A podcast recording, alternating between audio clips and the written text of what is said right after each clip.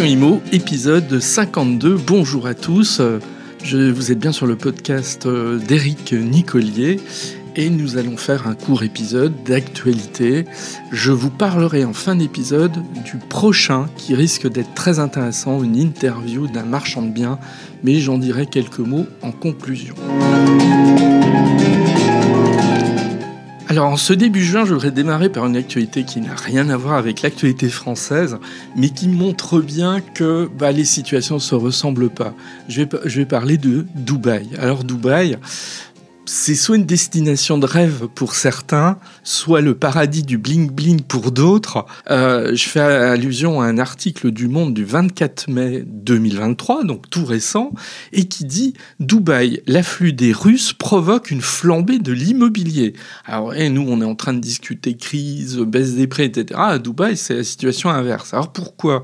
Bon, Pour être très très rapide sur cette question-là, mais c'est simplement parce que depuis la guerre en Ukraine, les Russes se sont rués sur Dubaï. Et quand je dis rués, euh, l'article m'a presque scotché parce que on parle d'une estimation entre 100 000 et 500 000 Russes qui ont quitté en fait la Russie pour s'installer euh, aux Émirats depuis le début de la guerre en Ukraine. Donc c'est absolument considérable. Alors évidemment, bah, ces gens-là, ils doivent se loger.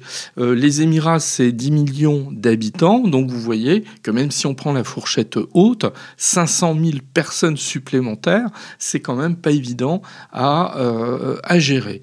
Alors, on assiste à des situations complètement ubuesques, comme le rappelle l'article tel appartement, telle maison qui ne reste en vente que deux jours, pas plus, ça, trouve preneur tout de suite. Et puis, j'imagine qu'à Dubaï, euh, Tracfin, on connaît pas trop, euh, puisque euh, vous avez des oligarques hein, qui viennent et qui sont prêts à payer des biens immobiliers très cher, bien au-delà du prix de vente, et en liquide.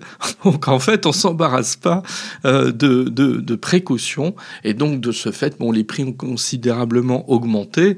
L'article cite un chiffre. À Dubaï aujourd'hui, quand vous voulez louer une maison, on est aux alentours de 6 000 euros de location euh, mensuelle. Nous revenons en France. Alors, en France, c'est l'actualité du CNR Logement qui n'arrête pas de faire parler de lui. Qu'on se souvienne rapidement, le CNR Logement devait euh, conclure euh, ses travaux, en tout cas il a conclu ses travaux et présenté un certain nombre de mesures dans le domaine du logement et de l'immobilier. Ça devait être fait au début du mois de mai ça a été ajourné sans trop qu'on comprenne pourquoi. Il n'y a, pas eu vraiment de communication à ce sujet-là. Et la restitution du CNR logement, elle est programmée pour le 5 juin, c'est-à-dire demain. Hein, ou peut-être que ce sera fait au moment où vous écouterez euh, ce podcast. Alors là, il y a un défaut de communication absolument désastreux sur cette question-là. On a déjà un CNR logement qui a travaillé depuis cet automne qui a planché euh, de manière assez active sur des propositions sur le logement et à qui on a dit au dernier moment, bah, désolé, finalement, on va repousser la présentation de vos travaux. On a eu ensuite les déclarations du président de la République assez critiques quand même de manière générale sur euh, la profession, mais en tout cas sur un environnement. J'en avais parlé dans un épisode, dans un épisode précédent. Il y a eu l'intervention d'Elisabeth Borne sur la question du logement aussi, donc qui a annoncé un certain nombre de pistes. Et puis on a, je vais en dire quelques mots là encore, il y a deux jours, Bruno Le Maire qui a adressé une vidéo à la profession euh, des promoteurs où il indique en gros, bah ça je suis d'accord, et ça, je suis pas trop d'accord. Donc, euh, alors, comment on se doute que les mesures qui seront annoncées, elles vont passer sous les fourches codines euh, du ministre de l'économie et des finances, parce que ça va coûter à un moment donné. Bah, on imagine bien en fait que la parole de Bruno Le Maire, elle est quand même relativement importante ici. Mais qu'est-ce qu'il en ressort? C'est que finalement, tout le monde a amené sa petite musique pendant plusieurs semaines. Donc ça, c'est pas très très bon. Euh, la profession y est allée de ses euh, euh, mesures qu'elle souhaiterait voir mises sur le tapis et acceptées par les, les, pouvoirs publics, les syndicats, etc. Enfin bon, tout le monde s'y est un petit peu mis. Il en ressort une cacophonie générale. Et peut-être, c'est tout le problème, hein, quand il y a des discussions comme ça qui sont en roue libre pendant plusieurs semaines, c'est que moi j'ai l'impression que les attentes vont être totalement disproportionnées par rapport à ce qui est annoncé. Euh, parce que le CNR Logement, on sait qu'il a travaillé euh, de manière assez large. Alors je ne vais pas détailler toutes les propositions du CNR Logement, je vais en citer quelques-unes. Euh, par exemple, il a proposé que l'on dote les plus fragiles d'un bouclier logement pour faire en sorte que personne en France ne consacre plus de 25% de ses ressources à, son loyer. Pardon. Euh, on propose également d'encadrer les prix du foncier, parce que le foncier, ça coûte cher. Alors, idée, encadrons euh, les prix du, foncier. Euh, on a proposé également d'imposer une densité minimale dans la construction dans les espaces urbains. On propose également de lutter contre les recours abusifs. Euh, c'est vrai qu'il y, y, a un problème par rapport à ça. Dès que la moindre construction est envisagée par des promoteurs, hop, il y a une ribambelle d'associations d'usagers, de riverains qui viennent un petit peu contrecarrer tout ça et puis euh, euh, engager des, des, des, actions en justice qui viennent évidemment freiner le projet. Alors oui, c'est bien, il faut que chacun ait son mot à dire, mais quand ça retarde de plusieurs années un projet immobilier, c'est quand même problématique. Euh, le CNR Logement propose la création d'un statut réel euh, pour les bailleurs privés, alors notamment une harmonisation euh, fiscale. On préconise de simplifier le parcours de la rénovation pour tous et le rendre plus performant. C'est vrai que ma prime rénov, c'est un peu compliqué aujourd'hui. On propose la création d'une banque de, rénovation ou d'un guichet unique du financement, bon, de manière à ce que chacun ne se perde pas dans ses parcours de, de financement, bon, etc., etc. Moi, ce truc euh, qui me dérange un petit peu, c'est que tout ça ressemble à une auberge espagnole, c'est la foire aux bonnes idées, certaines sont très coûteuses, il faut pas se le cacher, et le contexte, bah, il n'est pas très propice à ça, il faut pas se le cacher. Euh, il y a seulement quelques jours, c'était même pas il y a quelques jours, c'était euh, il y a deux jours euh, très précisément, on s'inquiétait de savoir si la note de la France n'allait pas être rétrogradée euh, par une agence de notation au motif que nous avons une dette trop élevée. Donc on sait qu'il y a des difficultés budgétaires, elles sont réelles, et on voit bien que certes, il y a une, urgence concernant le logement, ça peut pas être open bar non plus, c'est absolument impensable. Donc, tout ça, c'est des bonnes idées, mais il va falloir faire le tri de manière extrêmement euh, sérieuse. Et donc là intervient les pistes soutenues par Bruno Le Maire et celles qui l'écartent plus ou moins.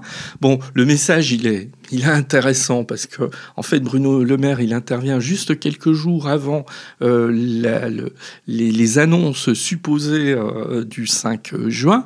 Alors, qu'est-ce qu'il dit en gros, Bruno Le Maire? Pareil, je vais synthétiser euh, également. Bruno le, Maire, il dit qu'il veut bien revoir certaines contraintes euh, concernant l'aménagement euh, des crédits, voilà, parce que les crédits, euh, on sait qu'il y a une difficulté aujourd'hui sur les crédits immobiliers, il est devenu extrêmement difficile d'emprunter, donc faut-il aménager les contraintes? Ben oui, sans doute, mais quoi? Alors là, ça bloque parce que la question n'est pas si simple que ça il se mouille pas trop à ce stade. Revoir certaines contraintes, ok, mais il ne dit pas lesquelles euh, pour l'instant. Il veut appuyer la séparation entre le foncier et le bâti, euh, c'est-à-dire que l'on découple, quand il y a une transaction immobilière, le terrain et le bâti, ce qui permet notamment, hein, c'est d'ailleurs l'outil euh, essentiel, j'achète le bien immobilier qui est construit sur un terrain et le terrain, je le loue en fait. Voilà, je résume un petit peu, mais c'est l'idée. Le problème, c'est que ça existe déjà quand même, mais c'est pas non plus ultra euh, répandu euh, et aussi attractif qu'on le souhaiterait. Bruno Le Maire confirme que l'on commanderait 17 000 nouveaux logements par le biais de la Caisse des dépôts et consignations. Bon, ça paraît beaucoup comme ça, 17 000 logements, mais je rappelle que si l'on veut euh, construire suffisamment chaque année, bah, on doit être en gros entre 300 000 et 500 000 logements. Alors, 17 000, c'est bien, mais c'est vraiment une goutte d'eau dans l'ensemble de l'effort euh, nécessaire. Euh, Bruno Le Maire souhaite euh, qu'on conserve le prêt à taux zéro, ça on le savait plus ou moins, éventuellement de le verdir sur certaines conditions et d'en élargir la, la, distribution, donc à voir. Par contre, ça semble un peu, ça sent le sapin pour le dispositif Pinel parce que Bruno Le Maire a confirmé que visiblement le, dispositif Pinel n'existera plus euh, au-delà de 2024. Bon, alors est-ce qu'il y aura une mesure euh, complémentaire ou une mesure nouvelle qui viendra remplacer? Bon, tout ça est à voir. Alors ça, ça nous donne des pistes quand même, parce que je pense que dans ce contexte, la parole euh, du ministre de l'économie et des finances, elle est prépondérante, c'est lui qui tient les cordons de la bourse, soyons clairs là-dessus. Bon, ben maintenant, il n'y a plus qu'à attendre, en définitive. Euh, l'attente, elle est de quelques heures seulement, mais attention, pas euh, d'attente disproportionnée, parce que je pense que euh, beaucoup se risquent d'être déçus par ce qui sera décidé en conclusion de ce CNR logement.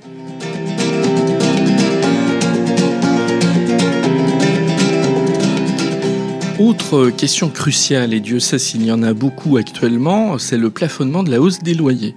Euh, l'année dernière, on avait décidé en fait un plafonnement de la hausse des loyers à 3,5% euh, pour les ménages et euh, pour les, les, PME. Alors ça voulait dire quoi? Ça voulait dire que, je rappelle ce qui se passe logiquement, un bailleur a le droit d'augmenter euh, son loyer chaque année, mais dans une limite qui est celui de l'IRL. Euh, L'IRL, c'est grosso modo euh, le taux d'inflation, mais selon des modalités de calcul un petit peu particulières. Ce qui fait que mécaniquement, quand l'inflation est élevée, bah, les bailleurs peuvent, ont tout à fait le droit d'augmenter les loyers de manière importante. Comme on a une inflation aux alentours de 6-7%, euh, bah, on voit bien que potentiellement euh, les loyers peuvent augmenter de 6 euh, à 7% chaque année. Donc le gouvernement avait dit on va plafonner à 3,5%. Sauf que la mesure, elle arrive à échéance au mois de, juin, hein, donc euh, euh, très très vite. Et il a été euh, décidé, alors c'est un vote qui est intervenu de manière un petit peu chaotique, comme beaucoup de votes à l'Assemblée nationale en ce moment. L'Assemblée nationale a décidé en fait le prolongement jusqu'à début, début 2024 de ce bouclier loyer. Alors ce qui a posé discussion, c'est que la gauche souhaitait un gel des loyers et le gouvernement euh, souhaitait rester sur cette idée d'un plafonnement. Bon, est-ce qu'un gel des loyers, euh, c'est euh, envisageable? Bah, Au risque de déplaire à certains, non, pas du tout. Il faut toujours se dire que derrière un bailleur, c'est pas nécessairement des gars fumant des gros cigares au bord de leur piscine, c'est aussi des particuliers qui ont investi parfois modestement dans des appartements qu'ils donnent à la location. Eux, de leur côté, ils ont des charges, ils ont des travaux. Le montant des travaux a considérablement augmenté depuis un an, donc ils se prennent aussi de plein fouet euh, l'inflation. Donc leur dire on va geler vos loyers pendant un an, voire davantage, ça n'a aucun sens. Alors moi je trouve que c'est plutôt un équilibre quand on trouve des, comme ça des solutions intermédiaires, bah, personne n'est content. Et c'est un petit peu ce qui se passe, c'est que personne est satisfait en définitive de cette mesure euh, qui est une mesure d'équilibre. Alors c'est pas définitif puisque maintenant euh, le texte doit aller au Sénat, hein, donc il n'est pas euh, adopté définitivement, mais il a été voté quand même de manière très très large à l'Assemblée nationale, donc on devrait s'acheminer vers une prolongation de ce bouclier loyer. Les questions fiscales sont euh, souvent euh, prépondérantes en matière immobilière. Alors maintenant, on va parler de taxes foncières.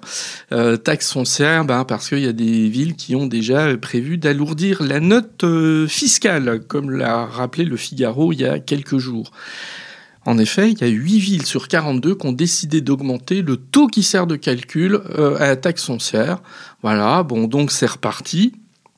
Alors, euh, petit rappel par rapport à ça, euh, la taxe foncière, euh, elle concerne 32 millions de contribuables, hein, c'est énorme. Elle se calcule sur la base des valeurs locatives et elle dépend de l'ICPH. Alors, l'ICPH, cette augmentation dépend de l'ICPH, c'est l'indice des prix à la consommation harmonisé c'est pas notre euh, habituel euh, indice euh, d'inflation qui est un outil traditionnel bon, qu'on connaît tous, qui est publié régulièrement et puis dont on entend beaucoup parler. C'est pas le même.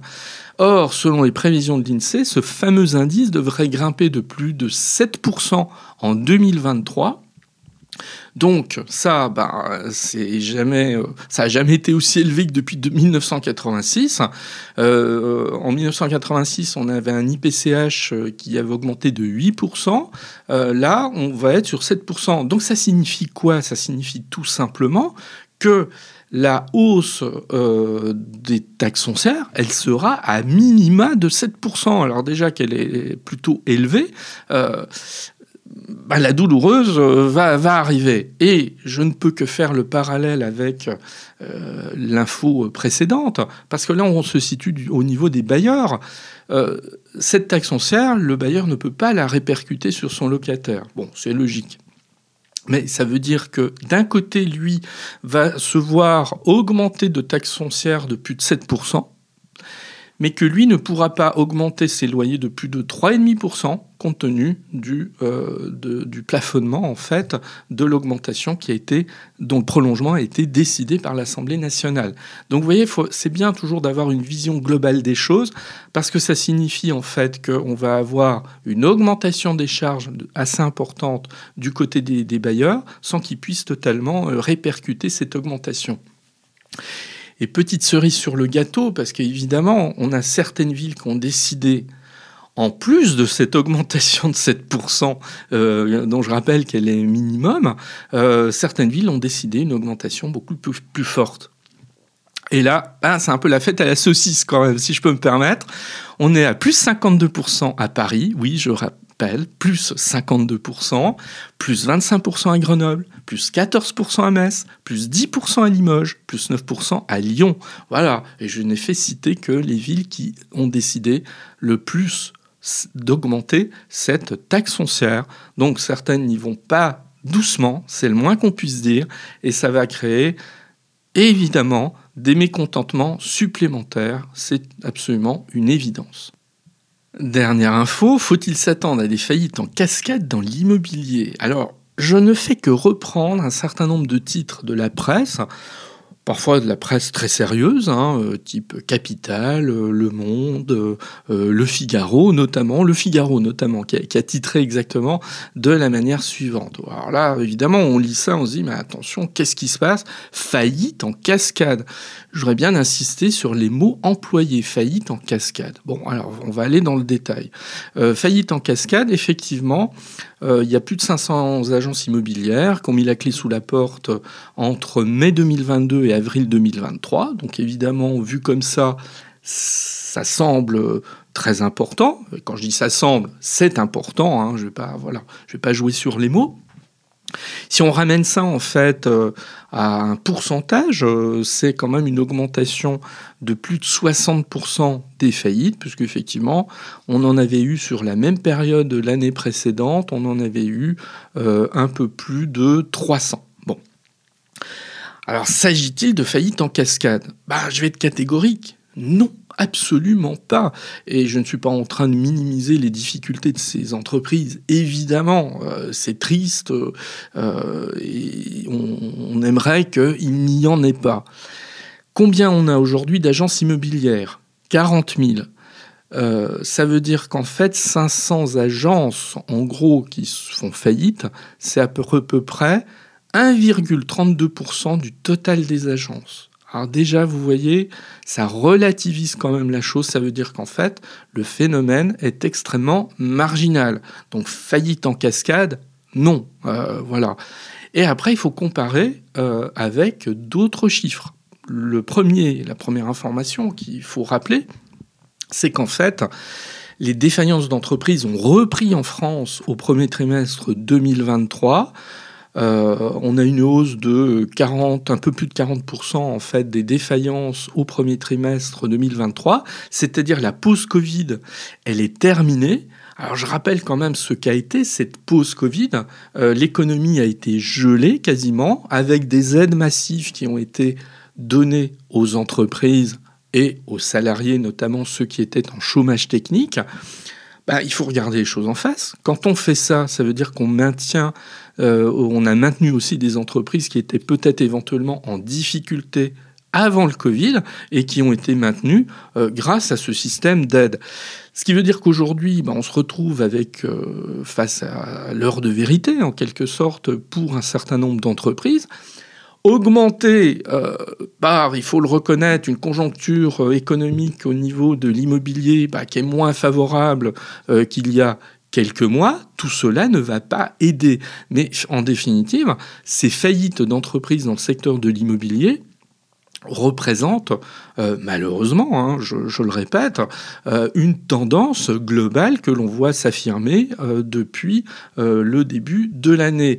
Autre rappel ici que je voudrais faire, c'est que simplement les défaillances d'agences immobilières en 2013, pour donner un point de comparaison, c'était 900 agences qui fermaient par an. Voilà.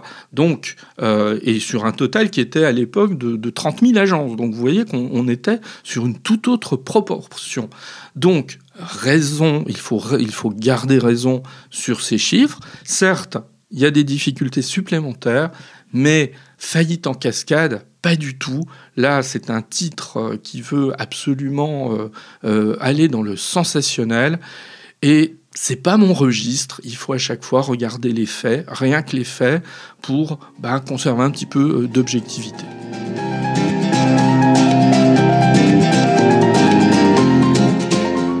Cet épisode est terminé, donc je vous remercie de m'avoir euh, écouté pour cette petite synthèse information.